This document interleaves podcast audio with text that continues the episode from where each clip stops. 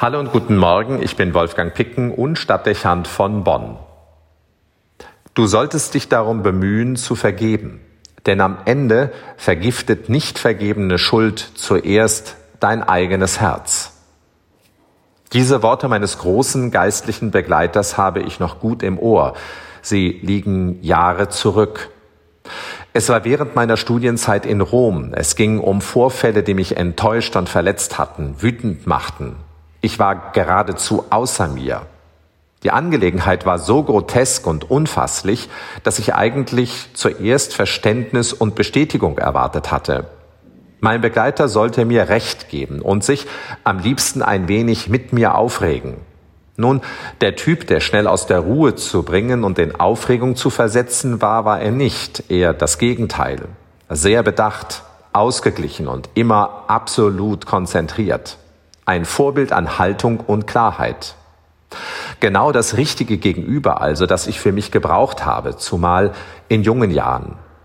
Er verstand es mit Ruhe und Wohlwollen, Aufregung zu mindern, zur nüchternen Betrachtung anzuleiten und für die Entwicklung der richtigen Lösungen die notwendigen Fragen zu stellen und einsichtsfördernde Impulse zu setzen.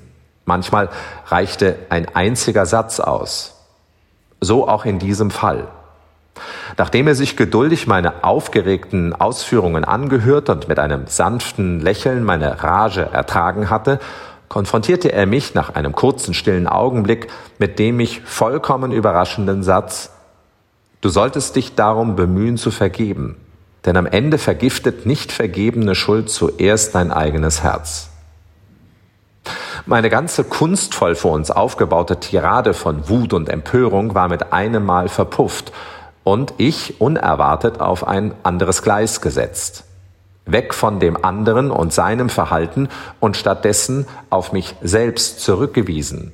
Nicht mit der Frage, was mein Anteil an den Entwicklungen gewesen sein könnte, das hätte mich auch nur noch mehr in Aufregung versetzt, sondern mit dem deutlichen Hinweis darauf, welche Wirkungen das Geschehene, vor allem mein Zorn, ganz offensichtlich auf mich selber hatte. Dass ich dem anderen nicht vergeben würde, war zwar nicht ausgesprochen, aber evident. Ich hatte mich in meinen Gefühlen und Verletzungen vollkommen verkeilt. Seine Frage war nun wie ein Spiegel, der mich erkennen ließ, wie wichtig es sein würde, mit dieser Angelegenheit friedvoll abzuschließen, weil es geradezu Gift für mich selber war. Vergebung nicht nur um des anderen willen, das ist in einer solchen Situation bei aller Nächstenliebe auch nicht so einfach sondern um meiner selbst willen, weil mit Brüchen, Verletzungen und Enttäuschungen zu leben, ohne sie zu einem guten Abschluss zu bringen, zur Belastung für einen selbst und das oft nachhaltig werden kann. Es wird schwer zum eigenen Frieden zu finden, innerlich, wenn man den Frieden mit einem Menschen oder einer Situation nicht schließen kann. Vergeben, sagte er erklärend, ist so etwas wie weggeben, sich selbst vom Ballast befreien, entgiften. Das hat viel Wahres. Zu vergeben ist nicht nur großzügig dem anderen gegenüber, sondern im eigenen Interesse. Ich habe mich so oft schon an diese Begegnung mit meinem geistlichen Begleiter erinnert und sie zum Anlass genommen, reinen Tisch zu machen und Klärung zu ermöglichen, dann auch zu vergeben weil ich wusste, dass es am Ende auch mir selbst nicht gut tun würde, mit dieser Spannung und diesem Konflikt weiterzuleben. So erklärt sich vielleicht auch, anders als wir es sonst gelegentlich hören, warum Jesus den Rat gibt, immer wieder neue Vergebung zu gewähren. Sicher, es ist eine Forderung, die sich aus der Nächstenliebe ergibt, aber sie ist auch Ausdruck der Liebe zu sich selbst. Sich entgiften um in Frieden leben zu können.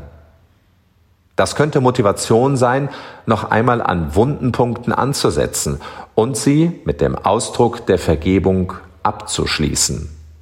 Entgiften. Wolfgang Picken für den Podcast Spitzen aus Kirche und Politik.